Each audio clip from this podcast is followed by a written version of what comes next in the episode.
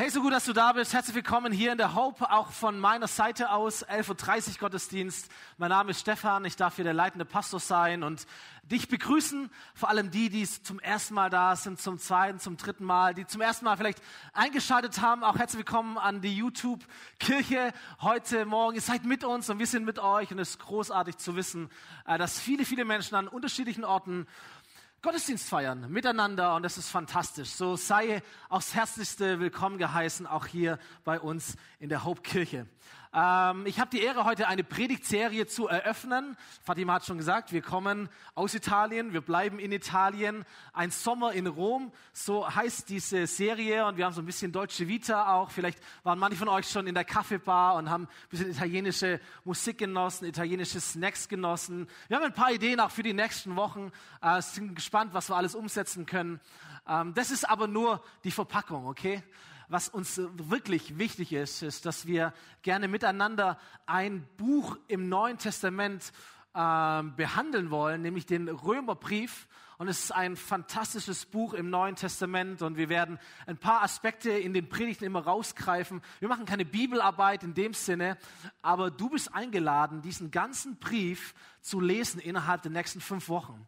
Und hier auf unseren äh, Stühlen vor Ort und in YouTube auf der, in der Clipbeschreibung findest du auch den richtigen Link. Wir haben einen Bibelleseplan geschrieben. Wir haben diesen ganzen Römerbrief mal eingeordnet in diesen fünf Wochen. Und du kannst quasi in dieser Karte, die auf deinen Stühlen liegt, darfst du mitnehmen, darfst auch noch mehr mitnehmen, wenn du für andere das möchtest. Kannst du ankreuzen, was du schon gelesen hast. Und dieser Plan führt dich Stück für Stück durch den kompletten Römerbrief durch, immer in den Abständen, wie wir auch die Predigten äh, vorbereiten werden. Und so kannst du richtig mitlesen, vorlesen, nachlesen, äh, in deinem Tempo, wie du das möchtest. Auf der Rückseite dieser Karte ist unsere Bibellesemethode da, die für alle Menschen funktioniert. Auch wenn du noch gar nicht so arg viel mit Bibellesen zu tun hast oder vielleicht Gott noch gar nicht so arg gut kennst oder so. Äh, ist die sogenannte Bergmethode. Das ist ein Akronym und es geht darum, die Bibel zu nehmen, zu lesen, mit Gott ins Gespräch zu gehen und zu überlegen, was sagt denn das, was ich dort lese, in mein persönliches Leben hinein. Weil Christen glauben, dass die Bibel nicht irgendein Buch ist, sondern das sogenannte Wort Gottes und dass Gott redet auch durch dieses alte Buch ganz frisch und aktuell in dein Leben hinein. Und du bist eingeladen, das zu machen. Wir werden es nicht abfragen, aber es wird ein Gewinn sein für dich und für dein Leben. So nimm das gerne mit hinein. Ich würde gerne starten mit äh, ein paar Zitaten von berühmten äh, christlichen Leitern über den Römerbrief, um das so ein bisschen feststellen. Dieser Brief, warum auch immer, hat echt schon Menschenleben verändert. Es gibt einen Mann, sein Name ist John Stott, er ist einer der einflussreichsten Pastoren, Gemeindegründer, auch Missiologen des 20. Jahrhunderts, hat fantastische Bücher geschrieben, bekannt vor allem in der englischsprachigen Welt, in den Entwicklungsländern, weil er missionarisch eben tätig war. Und ähm, er hat einmal gesagt, Paulus, das ist der Autor des Römerbriefes, Paulus niederschmetternde Ausführungen zu menschlichen Sünde und Schuld befreiten mich vom oberflächlichen Evangelisationsverständnis, bei dem es nur um die gefühlten Bedürfnisse von Menschen geht. Das ist ein bisschen schwierig, aber was eigentlich sagt ist, dieser Brief, der spricht klar in das Leben von Menschen hinein. Der streichelt dir nicht links und rechts die Wange, sondern der gibt dir Klartext, okay? So ist mutig, dass du heute hier bist äh, und diesen Gottesdienst mitverfolgst. 500 Jahre früher gab es in Deutschland einen Mönch, sein Name war Martin Luther.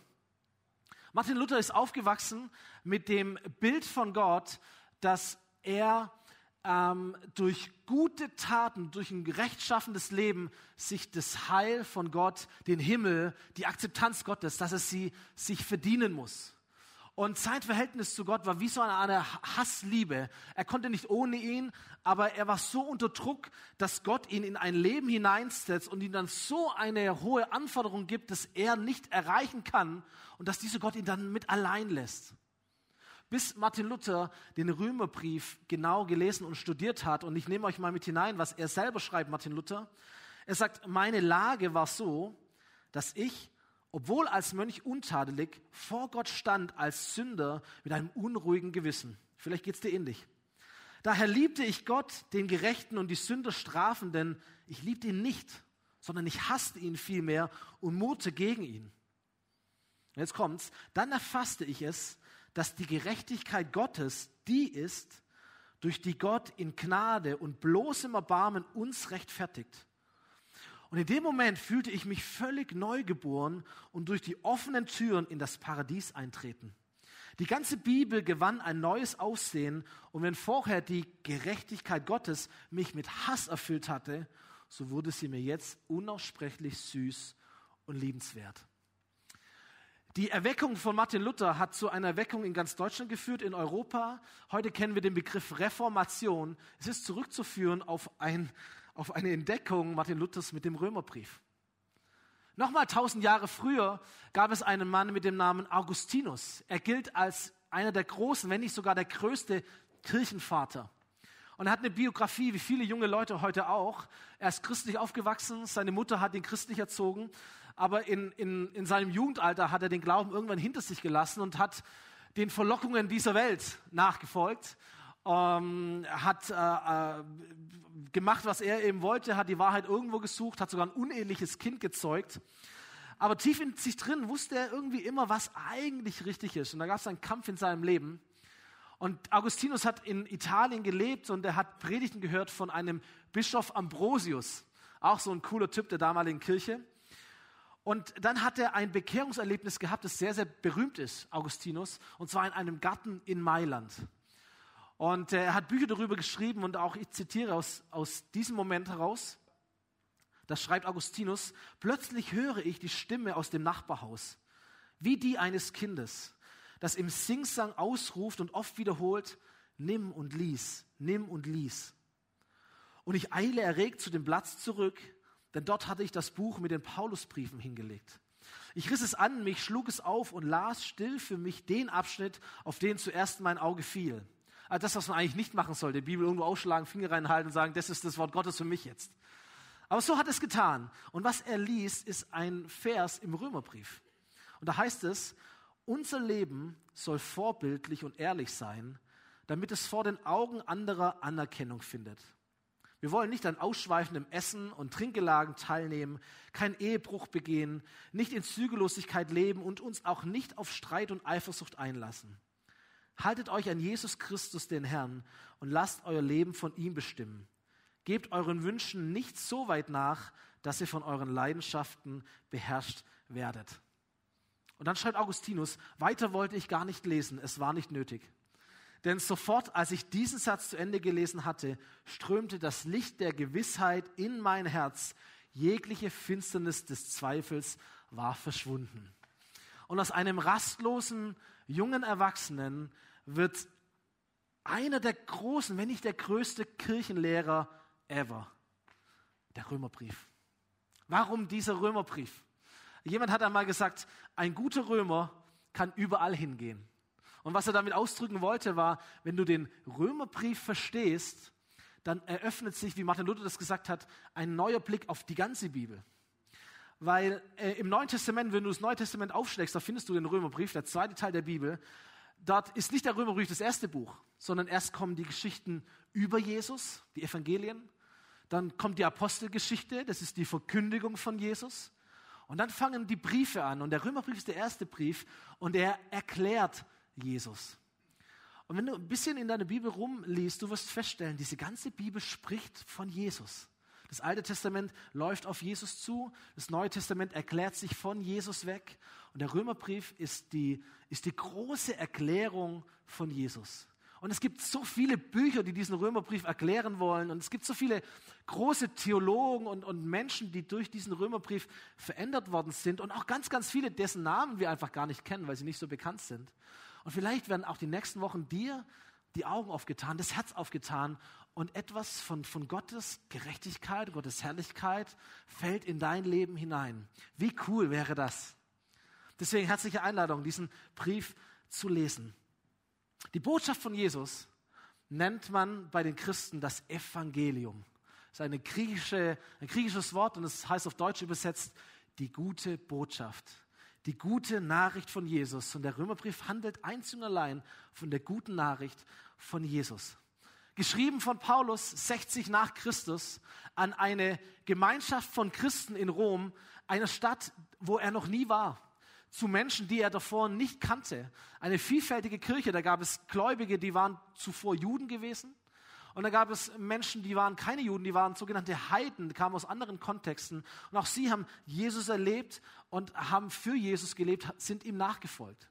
Und zu, diesen, zu dieser Kirche schreibt Paulus einen Brief und er schreibt sein Herzensanliegen, nämlich das Evangelium, die gute Botschaft von Jesus. Und ihr Lieben, die wir hier sind und der du sagst, hey, ich bin auch ein Jesus-Nachfolger, ich bin auch Christ, das Evangelium ist nicht nur für Menschen, die Gott noch nicht kennen, sondern das Evangelium ist auch für Menschen, die Jesus schon kennen. Das Evangelium ruft Menschen zum Glauben, aber es baut und es führt auch Menschen auf dem Weg des Glaubens nach vorne. So auch Christen brauchen ein Evangelium. Amen. Wirst du noch merken heute. Ich möchte mal diesen Römerbrief zusammenfassen, indem ich zwei Verse lese aus dem ersten Kapitel, die Verse 16 und 17. Und in dieser Serie wollen wir nicht nur den, den Römerbrief ein bisschen kennenlernen und Gott, sondern wir wollen auch die Bibel als das Wort Gottes an sich ehren und wertschätzen. Und deswegen werden wir immer, wenn wir den Hauptbibeltext eines, einer Predigt lesen, gemeinsam aufstehen, um dem Wort Gottes, der Bibel, Ehre zu geben. So bitte ich euch aufzustehen in diesem Moment. Könnt ihr auch online tun, wenn ihr das möchtet. Und ich werde diese zwei Verse lesen und wer mag, darf sie sogar gerne mitsprechen. Du wirst merken, ähm, das macht auch etwas mit dir, diese Verse selber zu sprechen. Römer 1, Kapitel, Kapitel 1, Vers 16 und 17. Zu dieser Botschaft bekenne ich mich offen und ohne mich zu schämen. Denn das Evangelium ist die Kraft Gottes, die jedem, der glaubt, Rettung bringt. Das gilt zunächst für die Juden, es gilt aber auch für jeden anderen Menschen. Denn im Evangelium zeigt uns Gott seine Gerechtigkeit, eine Gerechtigkeit, zu der man durch den Glauben Zugang hat. Sie kommt dem zugute, der ihm vertraut. Darum heißt es in der Schrift, der Gerechte wird leben, weil er glaubt. Ihr dürft euch setzen. Vielen Dank. Es gab einen syrischen Bischof, sein Name war Theodore, dem 5. Jahrhundert, und er hat einmal das Evangelium mit einer Pfefferschote verglichen. Habe euch mal ein Bild mitgebracht. Das ist eine Pfefferschote. Und er hat gesagt, diese Pfefferschote sieht von außen eigentlich relativ unspektakulär aus auch kalt und so weiter. Aber wenn du hineinbeißt, dann spürst du bald ein brennendes Feuer in dir. Und ich möchte dir sagen, das Evangelium Gottes, die gute Nachricht von Jesus, sieht von außen hin vielleicht unscheinbar aus. Du denkst, ah, das ist eine nette christliche Idee, äh, eine, eine gute Theorie, eine Art Philosophie. Ich möchte dir sagen, wenn du hineinbeißt, wenn du es in dich aufnimmst, und das macht den ganzen Unterschied, dann wirst du eine Kraft spüren und du wirst auch ein Feuer, eine Leidenschaft spüren für das Evangelium. Es ist eine Kraft Gottes, ähm, haben wir gerade eben gelesen, Römer 1, Vers 16, kannst gerne nochmal zurückschalten. Eine Kraft Gottes, die rettet, die verändert, die Menschen mit Gott versöhnt, die Menschen den Weg zum Vater im Himmel zeigt. Im nächsten Vers, das Evangelium ist für alle Menschen da, für die Juden und für die Nichtjuden, grenzenlos für die ganze Welt bis heute und trotzdem eingeschränkt, weil das Evangelium nur für die Menschen funktioniert, die daran glauben. Es nur zu lesen, es mit deinem Kopf zu verstehen, es irgendwo abzulegen, ist nicht genug. Die große Challenge ist, hineinzubeißen, daran zu glauben, darauf zu vertrauen das ist der Weg, den es braucht, damit Gottes Gerechtigkeit auch in deinem Leben wirksam ist. Gottes Gerechtigkeit ist auch so ein großer Begriff. Aber wir kennen es im Deutschen auch, dass wir sagen, zwischen uns ist es richtig. Es ist Recht zwischen uns. Gottes Gerechtigkeit zu haben bedeutet, dass zwischen dir und Gott alles richtig ist. Alles okay ist, alles in Ordnung ist. Dass da nichts ist, was zwischen dir und Gott steht. Durch den Tod von Jesus hat Gott dir deine Schuld vergeben. Es ist okay zwischen dir und Gott. Die Gerechtigkeit Gottes ist aber noch etwas anderes. Es geht nicht nur darum, dass du sagst, oh, ich war ganz arg im Minus und jetzt bringt Gott mich wieder auf Null, sondern in diesem Text heißt es, dass Gottes Gerechtigkeit zu uns kommt. Es geht darum, dass die Heiligkeit von Gott, die Vollkommenheit von Gott, die Perfektion Gottes, all das, was sein Wesen ist, was wir gar nicht mit Worten beschreiben können, dass all das in dein Leben hineinkommt. Gottes Gerechtigkeit kommt zu dir. Das Evangelium zeigt uns, dass Jesus uns nicht nur aus dem Gefängnis befreit hat, was ja schon mal groß genug wäre, sondern um mal in diesem Bild zu sprechen, Jesus befreit uns aus dem Gefängnis, aus der Todeszelle und er hängt uns das Bundesverdienstkreuz um den Hals. So, das Evangelium ist nicht nur dazu da, um dich auf Null zu stellen, sondern durch das Evangelium krönt dich Gott. Er gibt dir seine Gerechtigkeit. Du bist nicht nur auf Null, sondern du bist weit im Plus. Wir waren Sünder aber wir werden bei Gott wie Helden willkommen geheißen, die Großartiges vollbracht haben. Einfach, weil Gott gnädig ist, weil Gott uns liebt. Und das verändert alles. Deswegen bin ich so leidenschaftlich für das Evangelium. Es ist nicht nur etwas, das Menschen wieder okay macht vor Gott, sondern was, was Menschen krönt mit der Gerechtigkeit und der Herrlichkeit Gottes auf ihrem Leben. Deswegen ist das Evangelium so fantastisch. Tim Keller, auch ein fantastischer Pastor, ist vor kurzem leider gestorben, aber er hat zwei Bücher über den Römerbrief geschrieben, die auch uns inspirieren in dieser Serie. Absolut empfehlenswert. Er hat einmal ausgedrückt, das Evangelium ist folgendes. Wir sind sündiger und fehlerhafter, als wir jemals glaubten. Und gleichzeitig sind wir geliebter und akzeptierter in Jesus Christus, als wir jemals zu hoffen gewagt hätten. Das ist das Evangelium. Das ist die gute Botschaft das ist Jesus. So, wenn du einer Person bewusst machen möchtest, dass sie ein, ein lebensrettendes Medikament braucht für eine Krankheit, die sie nicht sieht, dann musst du erstmal versuchen, dieser Person deutlich zu machen, dass sie krank ist, dass sie ernsthafter krank ist. Und so beginnt dieser Römerbrief, diese gute Geschichte, wie jeder Film, mit einer Anfangskrise mit etwas Dunklen, mit der Verlorenheit und der Ungerechtigkeit eines jeden Menschen. Die erste Gruppe, die Paulus anspricht in seinem Römerbrief, sind auf den ersten Blick Menschen, die Gott nicht kennen. Und ich sage auf den ersten Blick, weil er, weil er versucht zu erklären, dass es eigentlich keine Menschen auf dieser Welt gibt, die wirklich nichts von Gott wissen können. Erstes Kapitel Römerbrief, Vers 19 heißt es, Dabei ist doch das, was man von Gott erkennen kann, für sie, also für die Menschen, deutlich sichtbar. Gott selbst hat es ihnen vor Augen gestellt. Seit der Erschaffung der Welt sind seine Werke ein sichtbarer Hinweis auf ihn, den unsichtbaren Gott, auf seine ewige Macht, auf sein göttliches Wesen. Die Menschen, also allgemein gesprochen, die Menschen haben also keine Entschuldigung. Denn trotz allem, was sie über Gott wussten, erwiesen sie ihm nicht die Ehre, die ihm zukommt und blieben ihm dem Dank schuldig. Wenn wir Menschen ehrlich sind, dann wissen wir eigentlich alle, irgendetwas wie einen Gott muss es geben. Woher kommt die Welt? Woher kommt das Universum? Woher kommt die Schöpfung? Welcher Gedanke steckt dahinter? So, wir kommen nicht darauf, dass Gott vielleicht der Gott ist, wie er in der Bibel dargestellt wird, aber dass es irgendetwas Größeres, irgendetwas Göttliches, irgendeinen Schöpfer gibt, das wissen, glaube ich, die allermeisten Menschen. Irgendwie haben wir instinktiv in uns auch etwas so wie ein moralisches Gewissen, oder?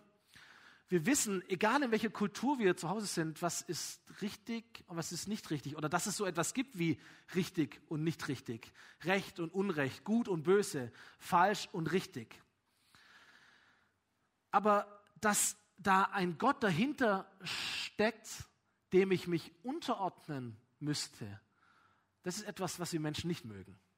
Da mag es etwas geben, aber dass dieser Gott einen Anspruch hat auf mein Leben, das ist etwas, das wir gerne wegschieben. Und wenn wir den Schöpfer nicht verehren, dann verehren wir etwas, das in seiner Schöpfung ist.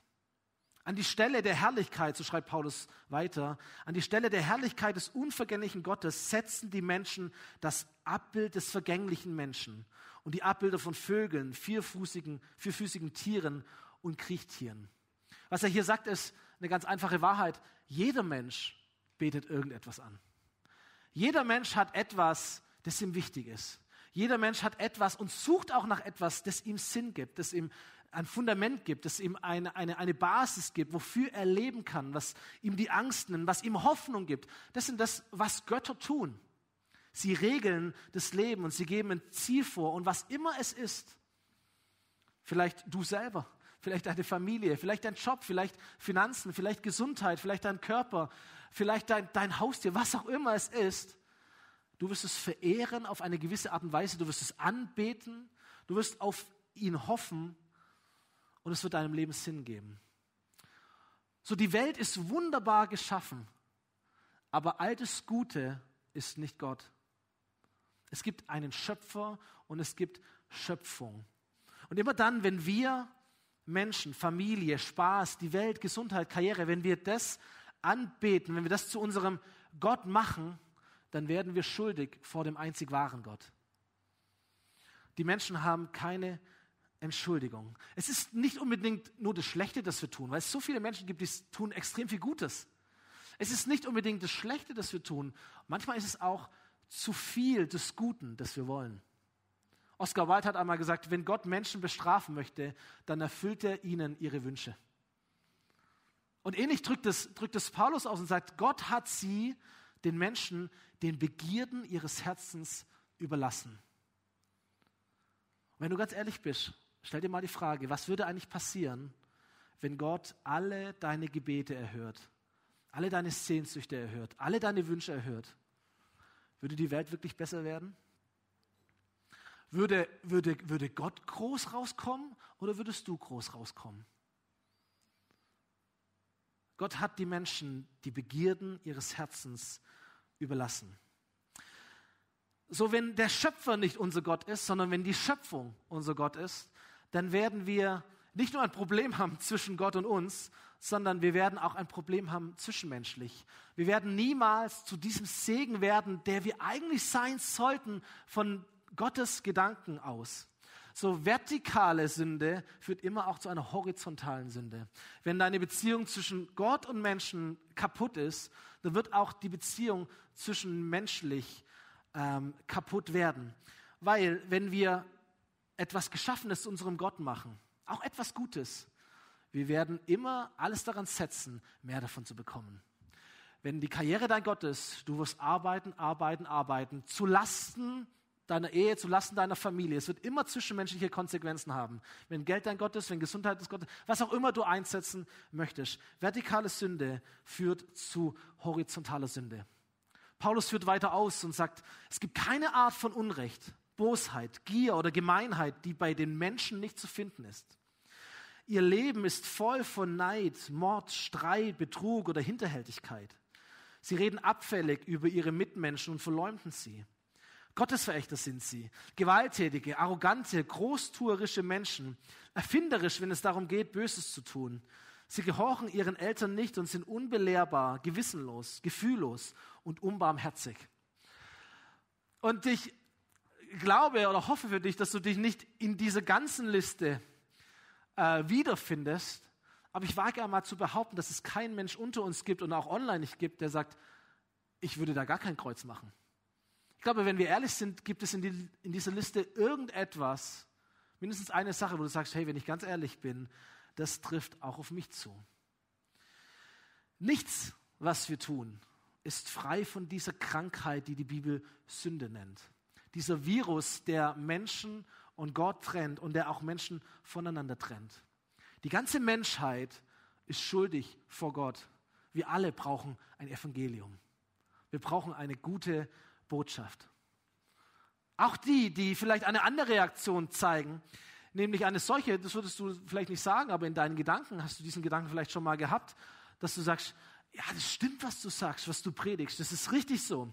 Diese Menschen haben tatsächlich Gottes Zorn verdient, Gottes Gericht äh, haben sie auch verdient. Und, und, und schade, dass du jetzt diese Verse ausgelassen hast, wo es um die Sexualität geht, das kommt nicht direkt davor. Das sollte man auch mal wieder predigen. Was bin ich froh, dass ich mit all dem nichts zu tun habe. Ich überzeichne mal ein bisschen, aber vielleicht kennst du diese Gedanken, die, die in dir aufsteigen. Für diese Gruppe von Menschen, Menschen, die meinen, Gott schon zu kennen, für die gibt es eine kalte Dusche im zweiten Kapitel vom Römerbrief. Da heißt es, deshalb darfst du allerdings nicht meinen, du seist entschuldigt, wenn du das alles verurteilst. Denn wer auch immer du bist, indem du über einen anderen zu Gericht sitzt, sprichst du dir selbst das Urteil, weil du genau dasselbe tust wie der, zu dessen Richter du dich machst. So ist wichtig zu, zu verstehen. Es ist schon gut zu wissen, was ist richtig, was ist falsch, was ehrt Gott, was ehrt Gott nicht, was entspricht Gottes Geboten, was entspricht nicht Gottes Geboten. Aber wie schnell sind wir Menschen dabei, vom Beurteilen zum Verurteilen zu gehen? Stimmt's? Und wir machen uns zu einem Richter über andere Menschen, ohne zu merken, dass wir selber genauso fehlerhaft sind wie alle anderen. Stell dir mal vor, Du hättest einen, einen unsichtbaren, ein unsichtbares Aufnahmegerät um den Hals hängen. Und jedes Wort, das du sprichst, jeden Gedanken, den du denkst, der würde aufgezeichnet werden. Und jetzt stirbst du und du stehst vor Gott, deinem Schöpfer. Und Gott sagt nur zu dir, du, ich bin ganz fair. Ich werde jetzt auf Play drücken und wir hören uns einfach an, wie du über andere Menschen denkst, was du über andere Menschen gesagt hast. Und dann werden wir ganz fair diesen Maßstab an dein Leben anlegen. Ist es nicht gerecht? Wer von euch hätte Schiss vor diesem Moment? Und da meinst du, schreibt Paulus weiter, du könntest dem Gericht Gottes entgehen, wo du doch genauso handelst wie die, die du verurteilst? Oh, das ist eine harte Frage. Wisst ihr, Menschen ohne Gott, könnten wir sagen, sie missachten in Überheblichkeit den Schöpfer und beten die Schöpfung an. Aber es gibt auch so etwas wie, wie diese Moralapostel, wie diese selbstgerechten Menschen, die meinen, mit Gott zu leben, aber eigentlich glauben, dass sie Gott nicht so sehr brauchen. Warum? Weil wir denken, wir sind doch die Guten. Gottes Zorn trifft nicht uns. Für uns ist die ersten Kapitel von Römerbrief, das ist für die, die nicht gläubig sind. Uns trifft es nicht. Wir sind doch die Richtigen. Wir müssen uns doch nicht ändern. Und ganz problematisch wird es, wenn dieser Moralismus zur Religion wird. Und ich glaube, die, die größte Religionsgemeinschaft heute auf dieser Welt sind die Moralisten. Ihr Glaubenskredo heißt, wenn es einen Gott gibt, wird er mich annehmen. Warum? Weil ich bin ein guter Mensch. Schon mal gehört? Ich bin einer von den Guten. Und wenn ich einmal vor Gott stehe, ich werde in den Himmel kommen, weil ich habe mehr gut gemacht als falsch gemacht. Und wenn dann noch etwas Religiöses hineinkommt, das war das Problem damals bei den Juden. Und es ist auch ein Problem äh, oder eine Gefahr bei uns Christen. Damals problematisch. Die Juden damals, sie haben sich etwas eingebildet auf ihr Gesetz und auf ihre Schriften und auf die Beschneidung und die Verheißungen Gottes. Und wir tun es heute vielleicht auch als Christen, sagen, ja, aber ich bin, ich gehe in die Kirche und ich bin ja auch getauft und ich habe auch ganz viele Bibeln zu Hause, die du zwar nicht liest, aber die sind alle da. Und du gibst auch nachher etwas Geld in die Kirche und äh, wunderbar, das sind alles großartige Sachen. Aber es geht immer um dein Herz da drin. Aus welchem Motiv du diese Dinge tust. Das Problem beim Moralismus ist, dass er dich nur äußerlich verändert. Da kannst du heile Welt spielen und du bist scheinbar alles richtig gemacht, aber in deinem Herzen kann es ganz anders aussehen. Aber ich möchte dir sagen, Gott ist interessiert an deinem Herzen. Nicht an deinen Taten in allererster Linie. Dies kommt auch noch, die, aber am Ende vom Römerbrief. Es gibt eine ganz klare Reihenfolge, die dieser Brief, eine ganz klare Reihenfolge des Evangeliums. Es geht darum nachher auch, wie leben wir gerecht in dieser Welt. Aber wir werden niemals gerecht und richtig leben, wenn unser Herz nicht gerecht gemacht worden ist von Gott wenn unser Herz nicht richtig schlägt äh, und Gott uns seine Gerechtigkeit gegeben hat. Das Schlimmste ist, wenn wir innerlich anders sind wie äußerlich. Ist erstens, dass das immer seinen Weg bahnen wird. Du wirst nicht auf Dauer verstecken können, was innen drin passiert. Durch Religion und durch Gesetzlichkeit, durch Moral kannst du das zwar vertuschen, aber es wird sich seinen Weg bahnen. Aber vor allem wird für alle Menschen, die auf der Suche sind nach Gott, und die Gott noch nicht kennen, das keine attraktive Werbung sein für den Glauben. Wir leben ja in einer Gesellschaft, wo wir wirklich sagen können, die Christen ist wirklich heuchlerisch, es ist scheinheilig. Sie reden ganz arg viel, aber sie tun etwas völlig anderes. Und wie viele Menschen gibt es, die sagen, also das Letzte, was ich sein möchte, ist Christ. Einer von denen, die etwas sagen und etwas anderes tun. Ich würde so einen Gott nicht mögen. Ich glaube nicht mal, dass es so einen Gott gibt. Paulus schreibt, zu diesen Menschen, du redest voller Stolz vom Gesetz und gleichzeitig brichst du es und du raubst Gott damit die Ehre. Genau wie es in der Schrift heißt, euretwegen wird der Name Gottes bei den Völkern in den Schmutz gezogen. Ich glaube, was Moralismus und was Religion nicht schaffen, schafft nur das Evangelium. Nur das Evangelium bringt Menschen und auch Kirchen hervor, die eine Werbung für Gott sind. Nur das Evangelium, dass wir verstehen, wir sind gerechtfertigt von Gott, begnadigt von ihm, Sünder und gleichzeitig so geliebt und akzeptiert von Gott. Lies zwei weitere Verse und Paulus schreibt ja in dieser Zeit zu, zu einer Kirche, in der viele Judenchristen waren, also Menschen, die jüdisch waren und dann Christen geworden sind. Also es wird sehr aktuell, sehr spannend, wenn man mal statt dem Begriff Jude das, den Begriff Christ einsetzt. Und ich lese mal zwei Verse aus dem zweiten Kapitel 28, 29. Mal schauen, wie die dir gefallen. Da heißt nämlich, nicht der ist nämlich ein Christ, also eigentlich Jude, aber ich sage mal Christ, nicht der ist nämlich ein Christ, der es nur nach außen hin ist, und die wirkliche Beschneidung ist nicht die, die äußerlich sichtbar am Körper vollzogen wird. Ein wahrer Christ ist der, der es im Innersten seines Wesens ist. Und die wahre Beschneidung ist die, die am Herzen geschieht. So all deine frommen Taten, so gut sie auch sind, so richtig sie auch sind, macht dich nicht zu einem Christen, sondern es ist das, was in deinem Herzen passiert.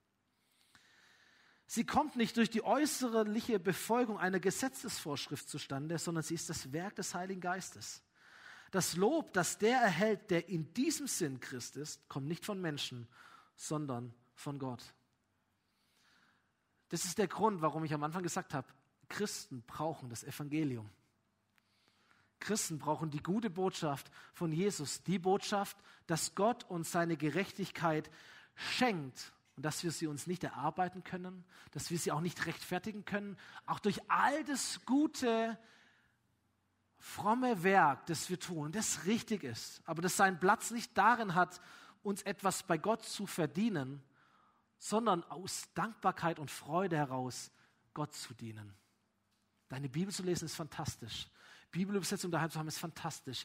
Dein Geld in eine Kirche oder wo auch immer hin zu spenden ist fantastisch äh, mitzuarbeiten ist fantastisch. Zu beten den ganzen Tag ist fantastisch. Aber warum machst du das?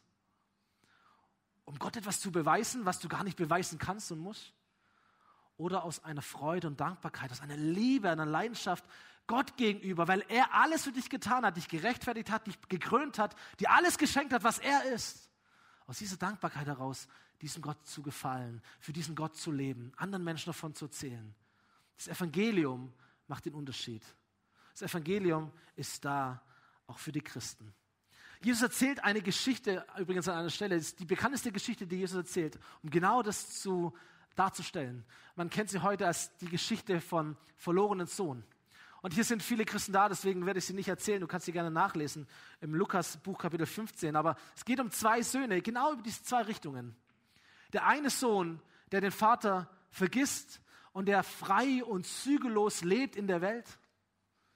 Und der andere Sohn, der mit harter Arbeit und Mühe irgendetwas versucht bei seinem Vater zu erreichen, was der Vater ihm eigentlich schon längst geschenkt hat, aber erst nicht verstanden hat.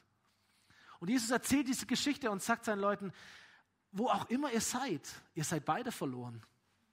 Ihr müsst beide gerettet werden. Die Menschen, die Gott hinter sich lassen und die meinen, die Schöpfung anzubeten, sie müssen gerettet werden aber auch die Menschen, die mit aller Mühe und aller Kraft sich bei Gott etwas erkaufen wollen und die ein Gottesbild haben, das auf Leistung und auf Werke beruht, auch die sind genauso verloren. Sie müssen genauso gerettet werden und sie dürfen zum Vater kommen. Deswegen werden wir nachher dieses Lied nochmal singen. Ich laufe zum Vater.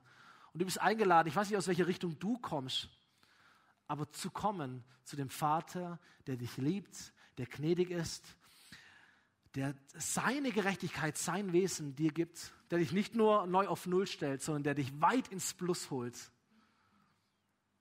der dich akzeptiert, wie du bist und dich gerecht macht.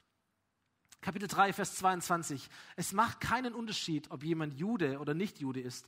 Alle haben gesündigt und in ihrem Leben kommt Gottes Herrlichkeit nicht mehr zum Ausdruck. Alle Menschen stehen unter der Herrschaft von Sünde. Wir alle leben in der gleichen Stadt, eine Stadt namens Sünde. Ob du da schon lange wohnst oder gerade hergezogen bist, ob du am Rand wohnst oder im Zentrum, ist völlig egal. Wir sind alle Teil dieser Stadt. Auf unserem geistlichen Personalausweis steht der Name und da steht unter der Sünde. Wohnhaft in der Sünde. Es ist egal, ob wir das sind, weil wir Gott nicht kennen oder Gott nicht kennen wollen und ein Leben führen ohne Grenzen oder weil wir uns ganz gewissenhaft darum bemühen, ein, ein Leben zu führen, das Gott doch wertschätzen soll und das doch Gott belohnen soll. Rein rechtlich haben wir alle denselben Status. Starten wir an genau derselben Stelle. Das einzugestehen, ist mit das Schwierigste für Menschen, was es gibt. Je älter sie sind, umso anstrengender. Vielleicht bist du mutig heute, um das dir selber einzugestehen, dass du nicht so gut bist in den Augen Gottes, wie du dachtest, dass du bist. Weißt du, wenn du an der spanischen Küste stehst oder an der portugiesischen Küste und du sagst, ich möchte nach Amerika schwimmen, das ist der Graben, den ich zu überwinden habe, dann wünsche ich dir viel Glück. Manche von uns können gar nicht schwimmen, die hupfen einmal rein, ertrinken sofort. Andere sind einfach nicht so gute Schwimmer. Sie schaffen vielleicht ein paar hundert Meter. Auch sie werden ertrinken. Selbst die besten Schwimmer dieser Welt, lass sie 20, 30, 50 Kilometer schwimmen. Und dann werden sie ertrinken. Und es gibt nicht ertrunken, Ertrunkener am ertrunkensten. Nachher, nachher sind wir alle tot. Der Graben ist zu groß. Die Verlorenheit ist zu groß. Die Distanz zwischen uns und Gott ist zu groß. Wir sind alle schuldig. Und die Herrlichkeit Gottes, die wir eigentlich haben sollten, haben wir verloren. Aus welchem Grund auch immer. Das ist gar nicht so wichtig. Wir sitzen alle in demselben Boot. Aber noch etwas trifft auf uns alle zu. Etwas viel, viel Schöneres, etwas viel, viel Größeres. Nämlich das Evangelium. Es macht keinen Unterschied, ob jemand Jude oder nicht Jude ist. Alle haben gesündigt und in ihrem Leben kommt Gottes Herrlichkeit nicht mehr zum Ausdruck. Jetzt geht dieser Vers weiter. Und dass sie für gerecht erklärt werden, und zwar alle, beruht auf Gottes Gnade. Nicht auf deiner Leistung, auf Gottes Gnade. Es ist sein freies Geschenk aufgrund der Erlösung von Jesus Christus, dem Tod von Jesus und der Auferstehung von Jesus. Deswegen ist die gute Botschaft immer eine Jesus-Botschaft. Die gute Botschaft heißt, du kannst von der Herrschaft der Sünde befreit werden. Du kannst in eine neue Stadt ziehen. Du kriegst einen neuen Personalausweis, auf dem steht nicht mehr Person XY, wohnhaft in der Sünde, sondern steht wohnhaft in Gottes Gerechtigkeit. Machst du deswegen alles richtig? Nein. Wird sich dein Leben von heute auf morgen sofort ändern? Nein. Aber das ist ein anderer Status, andere, ein anderer Ausweis, eine andere Identität. Das ist, was passiert, wenn Gottes Gerechtigkeit in dein Leben hineintrifft. Die gute Botschaft ist, dass es nicht darauf ankommt, was du dazu beiträgst, sondern dass alles davon abhängig ist, dass Gott dir entgegenkommt. Die Entscheidung, dass du dein Vertrauen auf Gott setzt, kannst du nur deswegen treffen, weil Gott dir Vertrauen gibt. Wenn du dich aufmachst, um zum Vater im Himmel zu laufen, kannst du das nur tun, weil dieser Vater dir schon lange, lange entgegengelaufen ist. Es kommt immer von Gott her. Und deine Reaktion ist eine Reaktion auf das, was Gott in deinem Leben schon getan hat. All die, die mit Jesus leben, wenn wir ehrlich sind und ehrlich zurückschauen, kann niemand von uns sagen, das habe ich vollbracht. Wir alle werden sagen, egal wie deine äh, Geschichte ist, es ist Gottes pure Gnade, dass ich hier bin. Dass ich Gott gefunden habe, liegt daran, weil Gott mich gesucht hat. Dass ich heute hier bin, dass ich leben darf, dass ich Gott kennen darf, dass ich mein Vertrauen auf ihn setzen durfte, das ist nicht mein Tun, sondern das ist reine, reine Gnade. Wir werden gerecht vor Gott durch unseren Glauben auf das, was er schon getan hat. Wir werden nächste Woche noch mehr über dieses Thema hören. Ich möchte auf die Zielgerade gehen. Ich möchte dir sagen, das Evangelium ist irgendwie eine ganz, ganz einfache Botschaft, aber es ist eine Botschaft, an der sich so viele Menschen stören und stoßen. Das Evangelium ist anstößig für ganz viele Menschen. Es ist für die Menschen anstößig, die nicht an Gott glauben und die sagen, ich muss gerettet werden? Bitte, von was muss ich gerettet werden? Wer bist du, dass du mir sagst, dass ich gerettet Und auch nur durch, nur durch Jesus allein? Was ist das für eine Botschaft? Oh, das ist ein Ärgernis für Menschen. Das ist genauso ein Ärgernis für Menschen, die sagen, wie, ich kriege das einfach so geschenkt? Und meine Anstrengung ist gar nichts mehr wert und mein ganzes Leben und alles das, was ich getan habe, ist nichts. Was ist das für ein Gott? Es ist ein Ärgernis für Menschen, die sich schwer damit tun, etwas sich schenken zu lassen, die auf ihre Moral setzen, die auf ihre Religion setzen, die sagen, diese Messlatte, die erreiche ich locker. Oder die Angst davor haben, diese Messlatte nie erreichen zu können, obwohl sie sich so anstrengen. Und das Evangelium ist ein Anstoß. Es stoßt immer wieder diese Jesus-Nachfolge an, die auch hier sind unter uns, die oftmals so ungnädig, ungnädig sind miteinander, obwohl doch Gott so gnädig mit uns ist. Die so oft dem Leistungsdruck verfallen, obwohl Gott doch gnädig ist. Die so viel Angst haben vor der Zukunft, obwohl doch Gott in Kontrolle ist. Und immer wieder ist es gut, das Evangelium zu hören und, und einen Anstoß zu kriegen, sag, hey, Gottes Gerechtigkeit ist auf deinem Leben. Du musst nichts dafür tun. Es ist dir geschenkt. Gottes Gnade ist für dich da. Entspann dich, genieße, erlebe, wie Gott dich liebt. Wir werden immer wieder versucht sein, uns zu schämen für dieses Evangelium. Es klein zu machen, sagen, oh, das passt nicht mehr in unsere Zeit. Wir sind lange drüber hinweg. Und trotzdem uns immer wieder bewusst zu machen, nein, das Evangelium ist die Kraft Gottes. Dort, wo es gepredigt wird, dort, wo es gelebt wird, entfaltet Gott seine Kraft. Daran glaube ich zutiefst. Ich kann dir das nicht beweisen, aber ich glaube, dass das passiert, dass es ein, ein Wort Gottes gibt und dort, wo es erlebt wird, geglaubt wird, gepredigt wird, da entsteht etwas und das Menschenleben werden sich verändern. Das Evangelium ist die Kraft Gottes, die jedem, der glaubt, Rettung bringt. Das gilt zunächst für die Juden, es gilt aber auch für jeden anderen Menschen. Im Evangelium zeigt uns Gott seine Gerechtigkeit. Eine Gerechtigkeit, zu der man durch den Glauben Zugang hat. Sie kommt dem zugute, der ihm vertraut. Darum heißt es in der Schrift, der Gerechte wird leben, weil er glaubt. Das Evangelium ist anstößig für Menschen und gleichzeitig ist es die Kraft Gottes, für die Menschen, die daran glauben. Und wenn du mutig bist, ist heute dein Moment.